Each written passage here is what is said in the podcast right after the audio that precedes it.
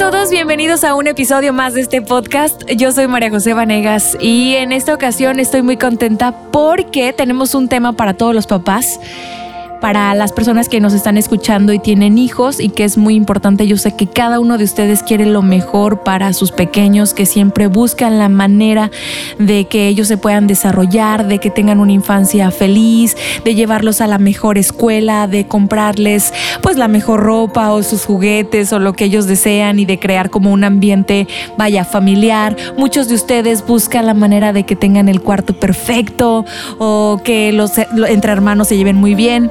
Y bueno, cada papá hace su mejor esfuerzo. Y, y, en esta ocasión estoy con alguien bien interesante, Jessie Castillo. Ella es instructora de estimulación temprana y además es psicóloga infantil. ¿Cómo estás, Jessie? Bienvenida. Muchas gracias, Majo. Estoy feliz de estar aquí contigo. Estoy feliz de poder compartir un poco de lo que es la estimulación temprana, la psicoterapia infantil y obviamente pues feliz de llegar a tu público. Gracias por la invitación. No, gracias a ti porque además nunca he hablado de este tema y tengo muchas dudas. Y si no logro eh, preguntarte todo, por favor, Jessie, tú con confianza, dinos, derrama tu sabiduría en estos micrófonos. Claro que Porque neta ¿por qué siento que nosotros, o sea, los, los, adultos, no estamos tan preparados como para tener un niño? Mira, te voy a decir en, en qué aspecto.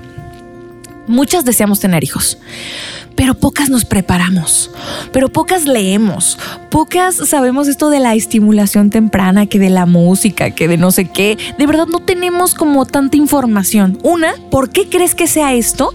Y que cada vez es menos porque las redes sociales también nos acercan a terapeutas como tú. Eh, ¿por, qué, ¿Por qué crees que no sabemos tanto y por qué consideras que debemos de informarnos antes de tener un hijo? Ok, respondo a tus preguntas. Mira, la estimulación temprana y la psicoterapia infantil son unas disciplinas relativamente nuevas. Como sociedad no estamos tan acostumbrados o no estamos acostumbrados a ese auge. En los últimos años es cuando ha tenido una aceptación y un auge mayor. Porque, bien lo mencionas, las redes sociales han tenido una importancia y han este, ayudado y mucho a que esto se empiece a conocer más, en mayor amplitud. Obviamente la psicología, antes pensábamos, incluso hay algunas personas que piensan que ir al psicólogo es porque estás loco. Sí. ¿Sale? A diferencia de con los niños, obviamente hay un poco menos de tabú. ¿Por qué? Porque los niños van a, los llevan al psicólogo, perdón que lo diga papás, pero porque ya no los aguantan. Ah, sí, sí. Cuando algo se sale de control. realidad. Entonces, mientras el niño esté más o menos bien, mientras no me cause tanto dolor de cabeza, por así decirlo, no hay problema. Pero ya nos lo reportaron, ya hubo alguna situación problemática muy fuerte que ya no puedo como papá sobrellevarlo y vámonos al psicólogo. ¿Y dónde hay psicólogas y demás? ¿Sale? Porque ya no pueden en la escuela. Así y es. les empiezan a reportar. Exactamente. Ese es uno de los principales características y motivos de consulta, porque ya empiezan a ser reportados en sus áreas de, de, de trabajo, vaya, en sus, en sus áreas de, de, desarrollo de los peques. Sí, como cuáles, este, danos ejemplos de um, actitudes o sí, como conductas. Uh -huh. Mira, los principales motivos de consulta por los cuales los papás solicitan el, el servicio son muy puntuales algo que los papás no me dejarán mentir, es algo muy, muy familiar, que son los berrinches, los famosos berrinches. Entonces, ¿qué pasa? Mi niño llora por todo, hace berrinche, no escucha, es grosero, principalmente es eso, los problemas conductuales y los problemas emocionales. Esos son los principales motivos de consulta por los que los papás acuden a psicoterapia, porque realmente ya no saben, ya agotaron de, de, lo que está en sus manos para poder ayudar a ese peque. O sea, eh, ¿los problemas conductuales y emocionales de los niños están ligados? ¿O solo es conductual o solo es emocional? Por lo regular van ligados. ¿Por qué? Porque yo estoy enojado, yo estoy muy frustrado y empiezo, por ejemplo, lo que conocemos como el berrinche. Hay una, hay una respuesta conductual. Entonces, por eso trabajamos el enfoque cognitivo-conductual. Mente, pensamientos, conducta. Y obviamente tiene que ver las emociones. Todos son emociones. Aquí el punto es darle las herramientas herramientas a los peques para ayudarlos a controlar esas emociones, a conocer sus emociones y sobre todo trabajar de la mano de los papás para que esto se pueda llevar a cabo, para que haya una comprensión de su parte y una modificación también de la manera en la que nos comunicamos con los niños.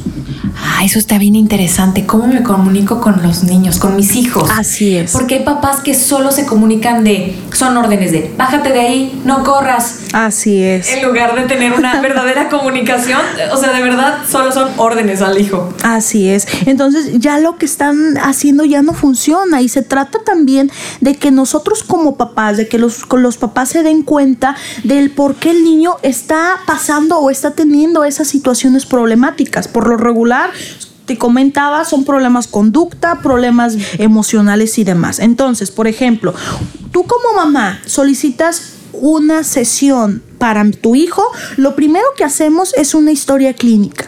La historia clínica tiene el objetivo de recabar toda la información con respecto al motivo de consulta. ¿Cuál es tu motivo de consulta? Mi hijo me reportaron de la escuela que golpea a otros niños, que no se queda quieto, que no se concentra. ¿Le suena familiar, papás? ¿O, por o me estoy equivocando? Entonces, esos esos, esas características muy puntuales, muy específicas, tienen la historia clínica precisamente, tiene el objetivo de identificar el por qué se pueden estar dando estas conductas.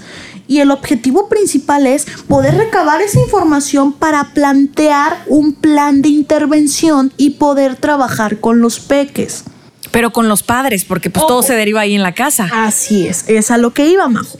Entonces, los papás en esa historia clínica se dan cuenta de por qué mi hijo está teniendo esas situaciones y empiezan a ver al niño diferente o separado del problema. Porque decimos, ay no, Axel, Axel ya no lo aguanto, es muy grosero, hace mucho berrinche. No, señora, señor, no.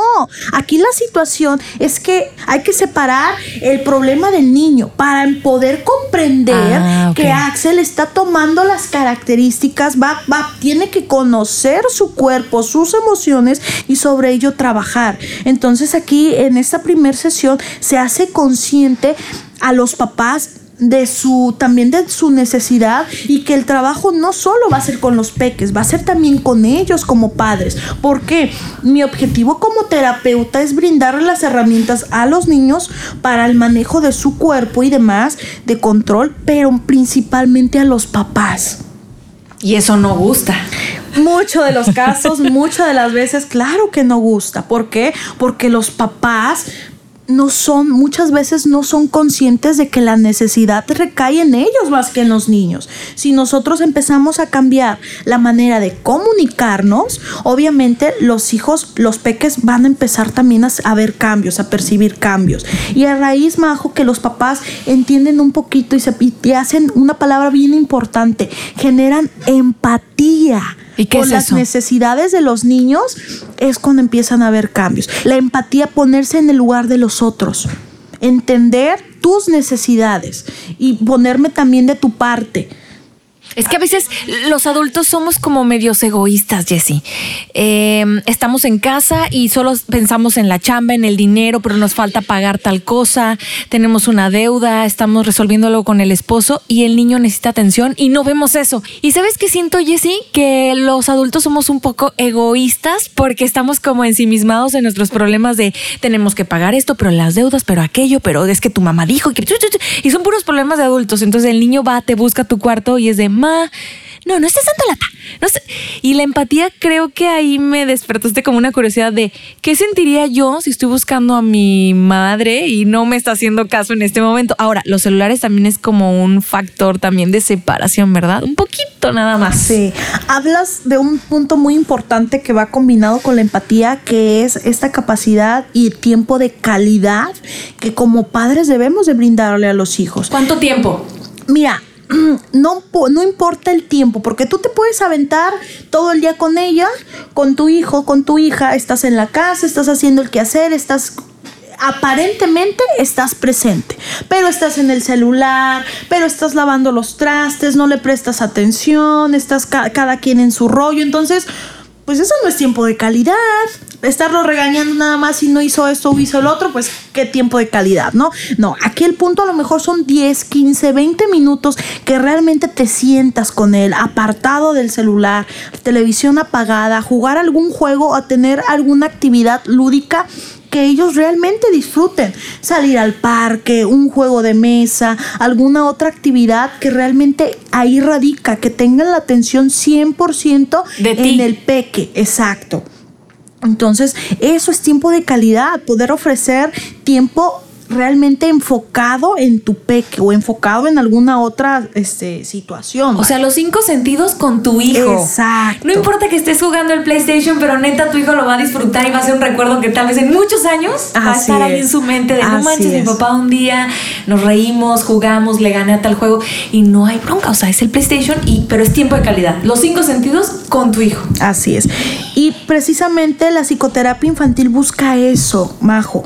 Busca eh, hacer consciente a los papás de las necesidades de los hijos, porque en el proceso, a diferencia de los adultos, tú vas a tu proceso de terapia de adulto y finalmente tú eres el que tiene que hacer los cambios. Tú eres el que debe ser consciente de lo que debes de trabajar y ponerlo en práctica. En este caso, sí, los niños entran a su sesión 45 50 minutos, que es su duración, pero quien debe de hacer cambios y trabajar también son los papás. Por eso la dinámica es esa, 45, 50 minutos de sesión en mi caso, que es lo que trabajo con los peques, y un colchoncito de 15, 10 minutos para poder explicarle a los papás qué se trabajó, cómo se trabajó, cómo le fue, qué le hizo falta, qué debemos de trabajar en la semana, explicarle la estrategia para que ellos la lleven a cabo.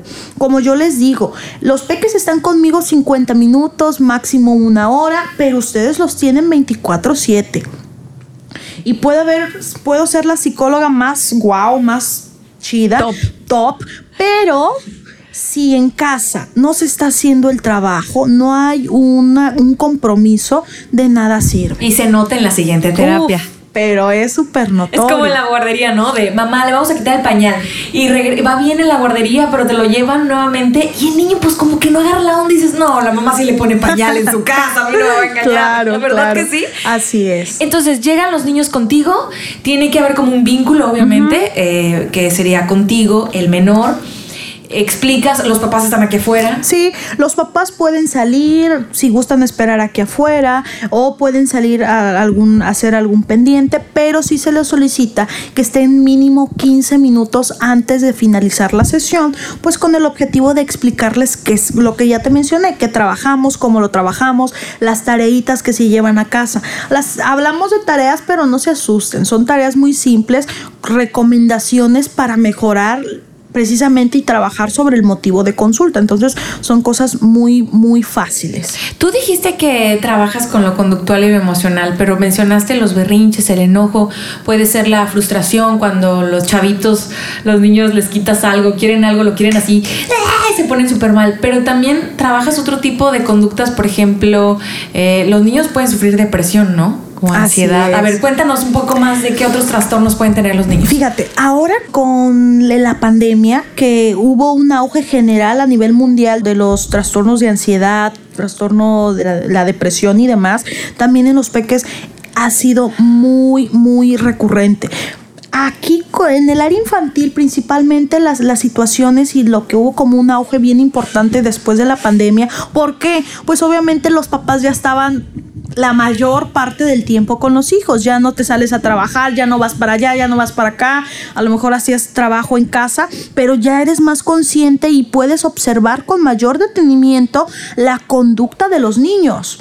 Como antes no lo hacíamos. ¿Por qué? Porque lo dejábamos en la escuela y a lo mejor la maestra nos reportaba, pero, ay, la maestra, o ¿Cómo ay, exagera esto, esa vieja? exacto. Entonces, el mayor motivo de consulta el mayor auge y motivo de consulta que ha habido en los últimos meses es el trastorno por déficit de atención con hiperactividad o sin hiperactividad, el TDAH. ¿Y cómo se ve eso en un niño? Mira, es muy, es muy fácil identificar. son rasgos, ¿ok?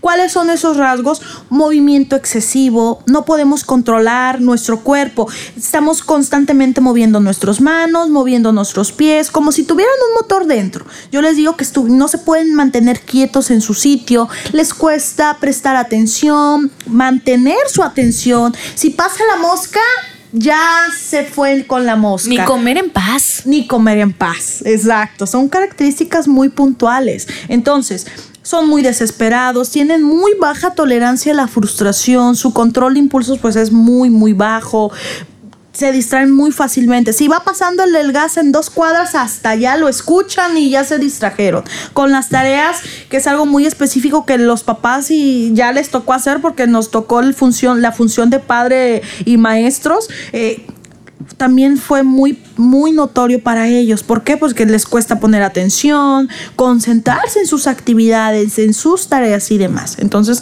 eso es algo muy, muy peculiar problemas del neurodesarrollo también, autismo, eh, de, igual de estado de ánimo como depresión, ansiedad. Y Oye, Jessy, eso también se ve reflejado en el desarrollo o digamos en lo intelectual, o sea, que no aprendan a leer con facilidad o las letras o los números, o sea, que se les esté dificultando pues la escuela. Mira, sí, hay algunos problemas de aprendizaje, trastornos de aprendizaje, dislexia, dislalia, algún retraso madurativo, esos ya van más enfocados a la cuestión de aprendizaje. Hay una cuestión conducta, cuestión neurodesarrollo y demás, ya dependiendo en cuál el diagnóstico y cada, cada diagnóstico tiene su característica muy particular. ¿Y si hay solución para esos chamacos hermosos que tienen TDAH? TDAH, bueno, el TDAH es una condición que vamos a tener toda la vida. Pero no pasa nada, más. A lo mejor tú eres hiperactiva y ni siquiera te has dado cuenta. ¿Cuántos de nosotros nos cuesta prestar atención? Nos cuesta terminar las actividades. Estamos en constante movimiento y bien desesperados y no nos damos cuenta. Yo les digo a mis papás de una manera empática y también para que vean que no es nada del otro mundo. Sí, tenemos que trabajar un poco más con ellos para darles las herramientas necesarias para que puedan, eh, se les pueda facilitar las cosas, pero no para nada es un impedimento en la cuestión eh, de, IQ, de aprendizaje, de, de inteligencia y demás, por ejemplo. ¿Sale? Ojo, hay algunos casos, algunos diagnósticos que sí trabajan directamente con problemas de aprendizaje, pero se igual, se trabaja con ellos, se les da la herramienta para que puedan resolver esas situaciones. Y todo en familia. Exactamente, todo en familia. Eso es lo que busca Jessie, que sea integral. Así es. El éxito de la psicoterapia infantil es el apoyo constante y el trabajo multidisciplinario, integral, que es pues la psicoterapia con el peque, el trabajo en casa, incluso el apoyo escolar que se les vaya a dar a estos peques también, porque obviamente se les envía un reporte a los maestros para que ellos conozcan la situación del niño y nos puedan apoyar, incluso apoyar ellos a nosotros y sobre todo nosotros a ellos, porque la mesa ya va a saber que tiene este diagnóstico y puede hacer adecuaciones curriculares, también ver al niño que se portaba mal, que no era porque se quería portar mal o no podía terminar la tarea, es porque hay algo más detrás de ese peque que le impide hacer esas cosas. ¿Cuánto tiempo tarda porque sé que los adultos quieren ver cambios inmediatos. O sea, la primera sesión, segunda sesión, y no es así. Dinos más o menos como cuánto es el lapso, cómo es el proceso, cuándo ves mejorías y no por ver una mejoría ya no van a venir contigo, por ejemplo, o con el terapeuta que lo estén llevando. Así, no, vámonos, ya está bien el niño. Mira, te explico. Cada niño, cada caso es muy particular y a lo mejor tienen el mismo diagnóstico, pero cada TDAH, en este caso que estamos hablando del TDAH, del, del, ah, hiperactividad, es diferente. A lo mejor con un niño se ven cambios significativos en dos, tres sesiones. Ojo, no quiere decir que ya porque vean avances ya no lo tienen o ya con eso funcionó y listo. No, es un avance gradual. A un niño le funcionó un mes y ya se vieron, es más, hay algunos peques que desde la primera sesión se ve el cambio y hay algunos peques que les cuesta un poco más. Porque como yo les digo a los papás, el espacio, el consultorio es un espacio donde ellos van a venir y van a poder desarrollarse y es un espacio de ellos, donde vienen a jugar y a divertirse. Eso obviamente da paz, porque yo soy un medio para, para ayudarlos, darles tal cual se los digo, las herramientas que ellos necesitan para que estén mejor. O sea, y ellos mismos lo dicen, ¿eh? Es que me cuesta controlar mi cuerpo, es que me cuesta poner atención, es que no puedo hacer esto. Entonces se les invita a trabajar con eso y los peques quedan encantados, porque aparte lo hacemos de una manera muy divertida. Con los niños hay que ser muy dinámico, Majo. Con los niños hay que jugar, hay que divertirnos, hay que hacer juegos, hay que ponerlos en esa... Exacto. Entonces, ¿Cómo trabajamos las sesiones? Por medio de juegos. Juegos de mesa, memoramas, palillos chinos, el juego del uno, Jenga y demás. Entonces, obviamente son actividades enfocadas al motivo de consulta. Tampoco nos vamos a poner así un si hacemos coloreado, si, si hacemos un dibujo, ese objetivo tiene ese dibujo tiene un objetivo terapéutico. No nada más porque ay, pues para pasar el tiempo nomás le puso eso. No, todo tiene su porqué. Entonces, es lo que les digo a los papás, no se desesperen. A lo mejor el niño dice que tenemos dos, tres sesiones jugando el mismo juego, entre otros, pero exactamente ese es el objetivo, de ver cómo va fluyendo y qué tanto control va obteniendo desde la primera vez que hizo ese juego hasta la fecha actual. Y la verdad son cambios muy significativos, porque de eso se trata, darle esa estrategia y que él domine su cuerpo, domine esa, esa estrategia con la que estamos trabajando y confíe en sí mismo.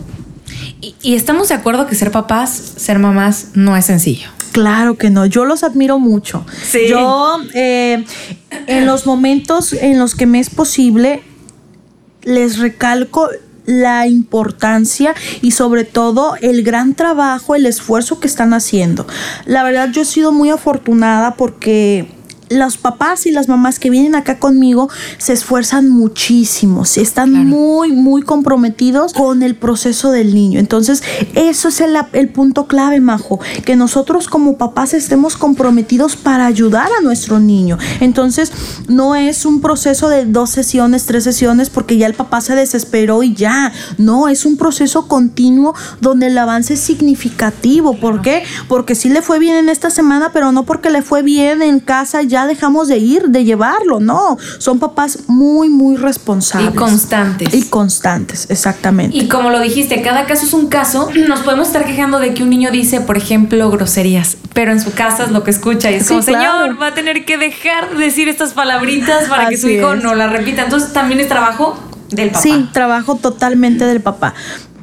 Así es. Oye, Jessy, danos algunas recomendaciones, como me imagino que em, para darnos como una idea muy lúdica, como si fueran esferas, eh, recomendaciones eh, para que nuestro hijo tenga un desarrollo óptimo. Es decir, que nos digas, la primera esfera es un ambiente saludable de casa, la segunda es la alimentación, no sé, danos como esos consejos. Ok.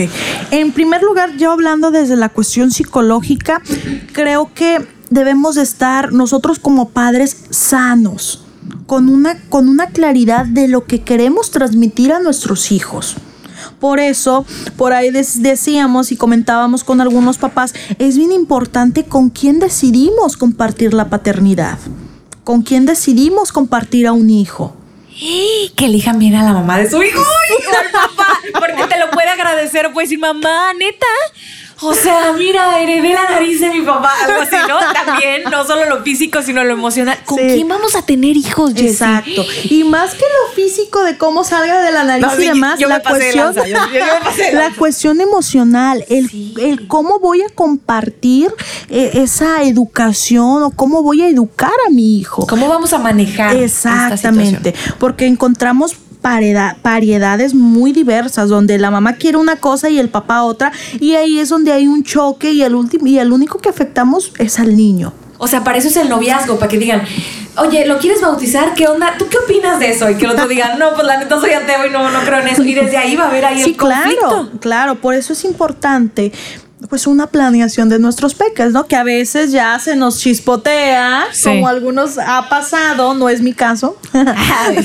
y tiene cuatro hijos y así, ¿no? Pero pues son cosas importantes. El, el cómo lleve, cómo comparta mi paternidad o mi maternidad. Entonces es algo importante que los papás puedan tener una armonía en sus pensamientos y en la manera de cómo quieren educar.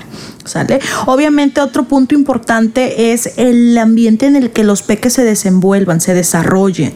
¿Sale? Entre más sano y más tranquilo sea ese ambiente, pues obviamente hay un equilibrio emocional en el peque que si es un, es un ambiente muy problemático, con muchas situaciones adversas y demás. La limpieza también es importante. claro, obviamente, porque imagínate, tú, ¿cómo te sentirías tú en un espacio donde está súper sucio? ¿Cómo te desenvolverías en un espacio donde es un desastre total a un espacio ordenado, equilibrado, con un ambiente más relajado? Desde ahí parte también, ¿sale? Sí. Entonces todo cuenta, la cuestión ambiente, la cuestión este, de comportamientos, cómo nos, cómo educamos es importante.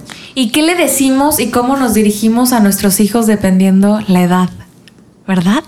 O sea, yo creo que cuando uno es mamá, voy a hablar, yo no soy mamá, pero voy a hablar para todas aquellas, que no es lo mismo ser mamá de un niño o de un bebé de nueve meses a ser mamá de un niño de tres años. Te piden cosas totalmente distintas, ¿verdad, Jessy? Sí, claro. Fíjate que esa es una de las características que trabajamos mucho en sesión con los papás nosotros creemos que por ser niños y ya tienen que saber o comprender las cosas y es esa falta de empatía que te comentaba.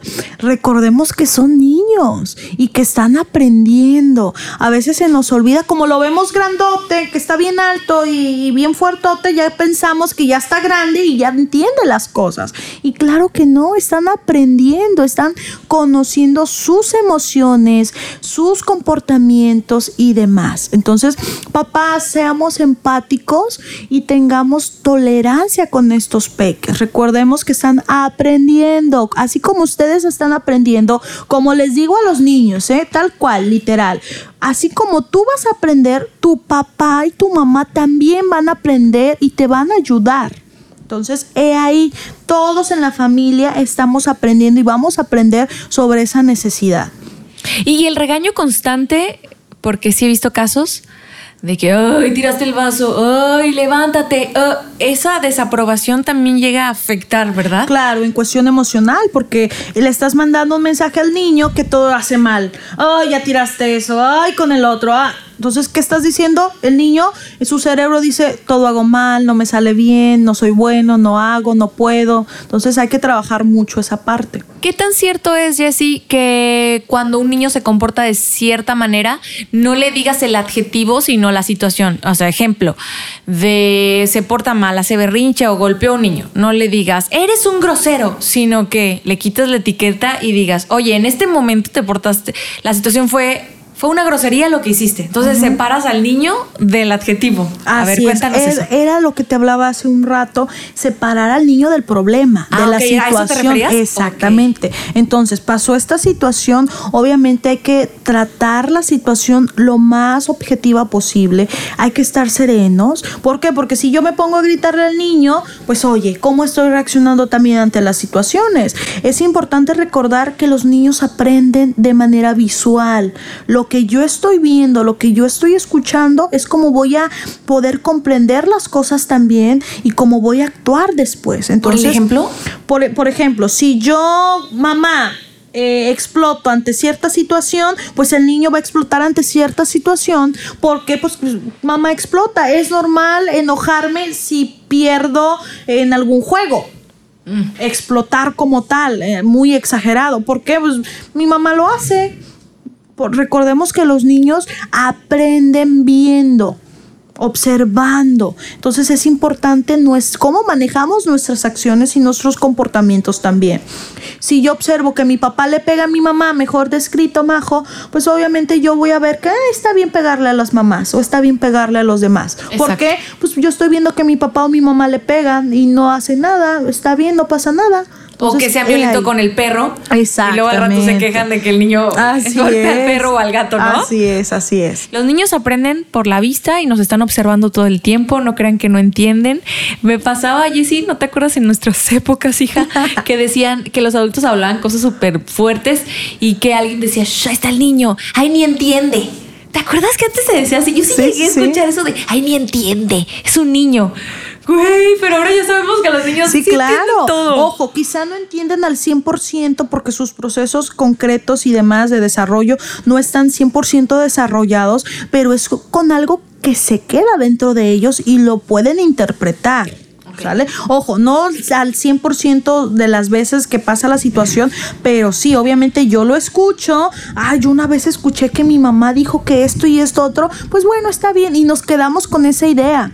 Por eso, ah, no hay que molestarnos cuando los niños nos preguntan, oye mamá, ¿por qué esto? Oye mamá, ¿qué pasó con él? No, recuerden que hay que explicar y no se no se compliquen tanto explicando las cosas trátenlo de explicar de una manera muy simple, porque como padres nos estresamos, ay, ¿dónde escuchaste eso? Es que, mire, lo que pasa es, no, tranquilos, tranquilos, no pasa nada, respiren, tranquilícense, pregunten de dónde lo escuchó, si no se van a hacer como el comercial. No sé si recuerdas, Majo, que una niña le preguntaba a su mamá que estaba cocinando algo, mamá, ¿qué es virgen? ¿Recuerdas ese comercial? No, a ver. Y, que la niña y la mamá ya le venía un color, ya se le iba cocinando, hombre, ya tenía ella una idea, pero cañona en la cabeza de... de y resulta que la niña la mamá le dio una super explicación y la niña le estaba preguntando qué es virgen porque había un aceite que decía extra virgen. No. Entonces, he ahí la situación y la mamá ya se había hecho miles de ideas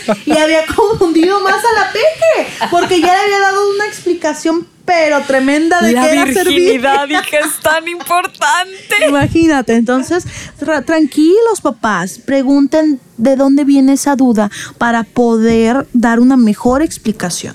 Jessy, los papás te pueden preguntar, por ejemplo, cuando vienen a terapia contigo, cuándo es buen momento de separar a los chicos de su cuarto, cuándo dejar de hacer colecho, cómo pasarlos a su cuarto, de qué forma, eh, porque creo que la intimidad sexual es importante en la vida de los papás, para que haya una buena relación de pareja y también fluyan las cosas en la casa. La verdad es que los papás no dejan de ser pareja cuando se convierten en papás. Tienen que seguir siendo pues ese, ese amor, esa sexualidad, ese deseo, que no se pierda. Porque creo que parte de la manera de vivir bien es que los papás se lleven bien y se amen eso es como, como te decía, ese es un objetivos principales en, esto, que los papás tengan toda la confianza, como yo les digo, yo tengo que hacerles observaciones acerca de lo que hay que modificar y hay que trabajar y con toda confianza ellos pueden acercarse y preguntar dudas, así como las mencionas.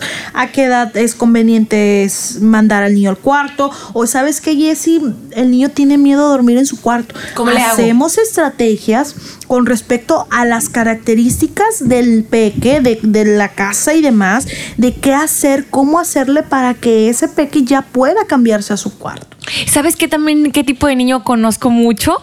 Jessy, no sé si les resuene a alguien que nos está escuchando los niños que se sienten papás de sus papás, que ordenan y que mandan, y entonces como que los papás eh, le piden autorización para todo, de, mi amor, si, si quieres salir al parque, en vez de, vámonos, es momento del parque, o sea, tú eres el papá el que pone la orden, ya sabes, pero el niño es el que ordena y manda las vacaciones y, no quiero ir ahí, y no, y no va nadie, no, va la familia, dices, no manches, ¿por qué pasa eso? Fíjate que precisamente estaba con una paciente hace algunas horas que estamos trabajando esa situación este gran auge social, este gran cambio social que hemos tenido con las redes sociales, con la situación y cómo nos percibimos como padres y demás, ha hecho este cambio. Actualmente se ve un control de los hijos a los papás, como bien lo mencionas. Los niños son los que llevan esa autoridad. Y yo les, como les comento a los papás, los papás son ustedes, no son los niños. Entonces, muchos papás pierden ese foco. Entonces el objetivo precisamente es eso, es que se den cuenta y puedan volver a recuperar ese foco de atención. A ver, el que manda es papá y mamá. Obviamente va a haber algunas negociaciones como tal, pero finalmente el que tiene la última palabra son los papás, que son usted, nosotros como papás somos la guía y estamos dejando que los niños lo sean. Y no, finalmente quien lleva la batuta o quien debe de llevarla son los papás. Oye, ¿qué opinas de y aparte, súmale que le digan mami o papi, o sea, que le cedan como tal el poder al hijo diciéndole mami o papi. A ver, yo no estoy criticando, de neta, de verdad, no quiero ofender a nadie, pero sí me resuena un poco decirle papi y es tu hijo en lugar de decirle hijo. Es que antes neta sí nos decían, oye hija, hija de la chica, nada, cierto. Pero sí nos decían al menos sí, también. ¿no? nos decían mami, o sea, nos decían hija de la chica, pero, pero te dejaban en claro que eras una hija, o sea, que eras la hija. Y eso está bien, hasta neurológicamente creo que te ubicas en tu, en tu mapa conceptual, dónde es tu lugar. Pues desde ahí estamos dejando, mandando un mensaje a los niños. ¿Sabes? Desde ahí los está, lo estamos mandando. Por eso es importante la guía y lo que podríamos trabajar en, en este espacio. Entonces es muy importante. Igual, familias, papás, no esperen a no poder sobrellevar la situación con los niños, que los vean llorando, que los vean sufriendo mucho por esa situación, para acercarse a pedir ayuda no esperemos que los niños no puedan más y que ustedes ya no sepan qué hacer, que los quieran regalar, este, para acercarse y pedir ayuda profesional. Eso no se hace. El otro día estaba paseando mi perro y había un niño así, pero en su cancela, así, pero haciendo un berrinche, eso, eso es verídico. Que el niño tendría dos años. Mamá, como que no estaba la mamá y el papá le decía, no, que no sé qué. Entonces el señor me vio pasar y le hace, mira, te voy a regalar con la muchacha. Y yo no quería ser cómplice de ese trauma. Y yo, y el papá agarró al niño como medio lo cargo, lléveselo, me dijo y me gritó. Y yo pensé, dije, qué desesperado está ese señor para decir, neta, llévese este escuincle que no puedo ya con él. No es que no lo ame, pero ya el señor yo creo que ya no encuentra esa herramienta para qué hago con mi hijo, si cantarle, jugar con él, explicarle, abrazarlo, porque puede hacer mil cosas, desde besarlo, abrazarlo, contenerlo, decir mamá ahorita viene, o qué tal si le marcamos a mamá, ¿sabes? Hay muchas herramientas que pudo haber utilizado el señor, pero no, es el de Majo. Lléveselo. Imagínate cómo se siente el niño, qué mensaje le estás enviando al niño si la persona con la que una de las personas, como es el padre o la madre, con la que tienes más seguridad, te está diciendo eso. Imagínense cómo se sienten los peques cuando las personas con las que se sienten o deberían de sentirse más seguras, como son papá y mamá, les dicen, ¡ay, te va este niño! Si sigues llorando, ya te voy a regalar. Señora, lléveselo, señorita, ahí le va. No. Wow, es increíble la, lo que hacemos, ojo, Ojo, no estoy diciendo que lo estamos haciendo conscientes, porque siempre como papás tratamos de dar nuestro mayor empeño, hacer nuestro mejor trabajo y tratar de hacerlo mejor por nuestros hijos. Y también somos humanos, nos desesperamos. Claro, y es algo que les digo mucho a los papás, tranquilos, están haciendo su mayor esfuerzo, tranquilos, el punto es hacerlo consciente y ya están trabajando por mejorar, entonces por darle la herramienta a los peques y a ustedes. No sé qué opinas, Jessy, de las redes sociales que tú lo mencionaste. ¿Cómo nos hace sentir o cómo les hace sentir a los padres observados? Porque ya es casi una obligación que subas las historias de tus hijos en el parque, pero en la playa, pero siendo la mamá perfecta, pero viéndote guapísima, pero tratándolos bien. Entonces no sé si sea como una, un ojo, un ente así arriba de nosotros, como esa presión social de que tienes que ser la mejor mamá del mundo, el mejor papá del mundo. Y la neta, ¿quién dice que es el mejor mamá y la mejor papá, pero es que esa comparación de no puede ser, Romina ya se llevó a los niños de vacaciones y yo no los, no los he sacado, pero ni a la esquina. Y pero porque tú estás chambeando, por ejemplo, y te sientes culpable. Mira, ¿qué es ser mejor o ser peor? Lo que para mí, Majo, puede ser mejor, a lo mejor para ti ni al caso. ¿Por qué? Porque tiene que ver en el medio en el que nos desenvolvemos, en las experiencias que tú hayas ya conocido eh, de qué es mejor y qué no. Y las redes sociales mm, muchas veces perjudican en ese sentido. ¿eh? ¿Por qué? Porque nos venden una idea de lo que es ser mejor o lo que es no ser. Entonces, vemos que fulanita, como bien lo dijiste, ya se llevó a la niña o pasa un montón de tiempo con la niña o esto, pero recuerden papás que las redes sociales por lo regular publicamos los mejores momentos. Exacto. Entonces siempre buscamos la fotito o el videíto de cuando estamos chidos, de cuando con los niños estamos muy cómodos, muy bien y no no este capturamos los momentos de que el niño ya no aguanta más, de que la tarea y ya le jale las orejas y demás, ¿sale? Entonces, he ahí la situación pongámonos muy al pendiente y seamos conscientes de qué realmente es eh, ser un buen padre o ser una buena madre, entre comillas, repito, porque lo que es bueno para ti, para mí no. Obviamente hay valores, enfoquémonos en los valores que podríamos trabajar con los niños, que son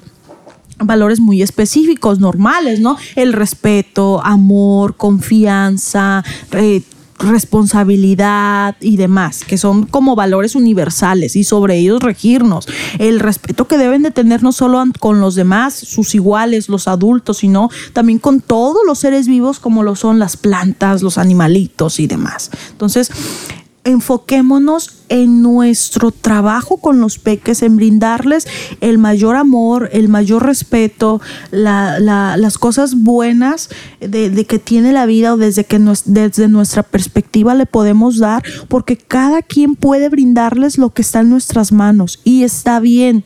O a lo mejor yo no los puedo llevar de vacaciones a Cancún y no por eso soy una mala madre, ojo. Exacto. Y se la pueden pasar súper bien en el jardín jugando algo. Y los niños ni son tan exigentes. Es que realmente, Majo, la exigencia no la ponemos nosotros porque ya vimos que, que, Juanita se llevó al muchachito al, al, splash y pues nosotros no pudimos, pero pues, hay que trabajar, hay que comer, hay que hacer un montón de cosas antes. y no significa que porque ya lo sacamos un montón ya somos unos excelentes papás. Era lo que te hablaba del tiempo de calidad. ¿Sale? No, tiene caso o que, de qué me sirve eh, sacarle un montón de tiempo y tomarme la fotito. Pues, pero nunca le hice caso, jugué con él. Exacto. A la mamá que no puede, pero lo baña cantándole, jugando y haciendo bromas y jugando con la espuma. ¿Qué sé yo? Pues se me vienen a la mente ciertos juegos que, que tú tienes contacto con los niños, Jesse, y yo sé, no sé si estoy en lo correcto, de que ellos con las cosas simples es como lo que más Sin duda. se quedan. Así es.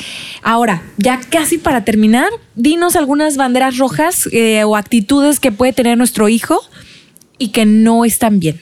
O sea, para llevarlo a terapia algún foco rojo. Sí. Bueno, hablando de los motivos de consulta más recurrentes, que son la cuestión conductual y la cuestión emocional, aquí vamos, ¿sale?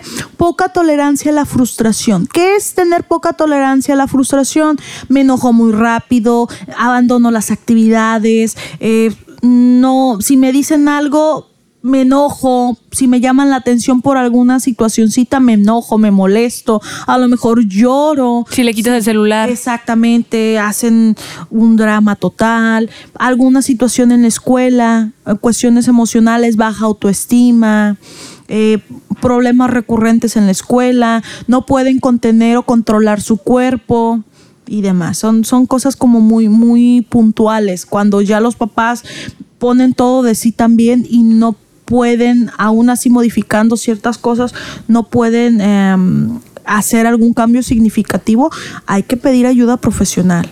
O que se vuelven a hacer pipí en la cama. Sí, esos son, son eh, sí, son características. Falta de motivación. Falta de motivación en la cuestión de autoestima, autoconcepto, no soy buena, no puedo, mm. no puedo hacerlo, quién soy, qué me gusta, qué no me gusta. A lo mejor sus emociones están muy desfasadas, lloran por todo, o se enojan muy rápido, o no pueden controlar sus emociones, no pueden controlar su cuerpo, problemas eh, también de lenguaje, terapia de lenguaje también es importante. ¿Cuándo es alarmante? Como a los tres años, ¿no? Sí, a partir de los tres años ya tienen que tener eh, un vocabulario más extenso. Entonces, si no menciona o dice frases de dos o tres palabras, pues así es como un foco de alerta. O sea, preocupante. Ya es preocupante. Pero también hay etapas que debemos entender como adultos de que a los dos años son bien egoístas, por ejemplo. Todo es mío, mío, eso es normal, ¿no? Sí, claro. Sí, sí, sí. Eso, ¿qué te parece si lo hablamos en otro capítulo? Porque es un tema súper interesante que se llama estimulación e intervención temprana. Es un tema súper padre donde podríamos estar Em, recabando y dando la información a tus papás, a tus oyentes sobre las necesidades y las etapas de los peques. Ah, eso, me encanta. y, esto ya para concluir eh, de esta terapia psicológica infantil, ¿a partir de qué edad atiendes y hasta qué edad? ¿Cuáles son los rangos? Ok, podemos iniciar terapia de lenguaje a partir de los 3, 4 años. Igual, todos por medio de juego. Eso es una terapia combinada. Y terapia infantil como tal, igual eh, de hasta los 12, 13 años. Depende de la necesidad de los peques. Yo atiendo en un promedio de, por la estimulación temprana, porque soy instructora de estimulación temprana, 3, 4 años hasta los 12, 13 años, que es la etapa de, inicial de la adolescencia. Ok, espero toda esta información les haya servido, pero si tienen alguna duda o quieren preguntar algo muy específico a Jessy Castillo, ¿cuál es tu número? Mi número, se los dejo aquí, es 322 303 9941. Estoy en Facebook como psicóloga Jessy Castillo. Y y S Jessy, Jessy Castillo. Ahí estoy compartiendo recomendaciones, posts eh, que son pueden ser muy útiles en su ejercicio profesional como madres. Entonces, los veo por ahí. Cualquier duda, estoy ahí respondiendo y ayúdenos a compartir la información y poder llegar a mamis y a papis. Incluso yo los invitaba diciéndoles que no necesariamente tienes que ser mamá o papá para darle like a la página. Todos este, en algún momento hemos o estamos compartiendo la vida con niños, tíos, primos y demás. Entonces es bien bonito poder entender un poquito más el mundo infantil para poder entender un poquito el por qué el niño a lo mejor está llorando o por qué está haciendo esto o haciendo, teniendo ciertos comportamientos. Entonces,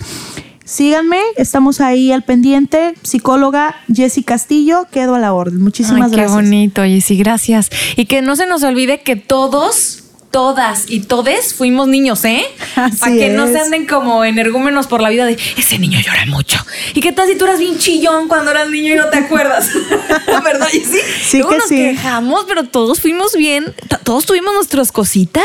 ¿Y sabes qué, Majo? Los invito a que seamos un poco más niños que adultos. Oh, sí porque a veces se nos olvida y vamos por la vida. Ay, Dios mío, amigos. Entonces, los invito a que sean un poco más niños dentro de su papel de adultos, que porque los niños disfrutan tanto la vida, tanto las pequeñas cosas, que creo que eso el adulto lo ha olvidado. Entonces, sí es cierto, ahí les dejo esa tarea. Todos tenemos el niño interior que ahí está, que ahí vivió. Déjenlo salir, por favor. Y al rato ahorita llego a jugar muñecas, ¿no? Barbies así. No, hombre, ok, ok. Todo con medida, muchachos. Todo con medida. Gracias, Jessy, por todo. Un placer. Ya saben su número. Si quieren comunicarse o tienen alguna duda, también estoy a sus órdenes en el Instagram, Marijo Vanegas, por si tienen alguna duda de los especialistas que salen en este podcast. Yo estoy a la orden. Y bueno, les mandan un beso a sus sobrinos, a sus hijos y vamos a revisar nuevamente en otro capítulo para la estimulación temprana. Compartan este capítulo, denle like y bueno, los quiero mucho. Gracias, Jessy. Bye. Adiós a todos. Gracias. Hasta la próxima.